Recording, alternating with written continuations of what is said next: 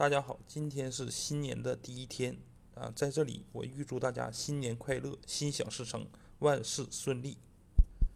今天给大家分享的一个问题啊，就是什么情况下才能攒估入库啊？第一呢，我们一定要知道攒估入库的入账的这个情形啊，只有在这个业务是真实发生了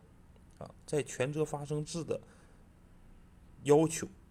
符合权责日发生制的要求，啊，是在当月的费用就应该在当月确认啊，包括这个本年的费用，因为我们现在在十二月三十一号这个节点上啊，如果跨了就跨过十二月三十一号就变成另一年的业务了，所以说呢，我们在当年的这个业务啊已经结束的情况下，所以说呢，所发生的所有的相关的成本费用就应该在当年进行确认。这个是关键的节点，关键的这个实质性要件就在于业务发生的时间是在当年。只要你这个业务是真实发生了啊，相关的费用就应该确认在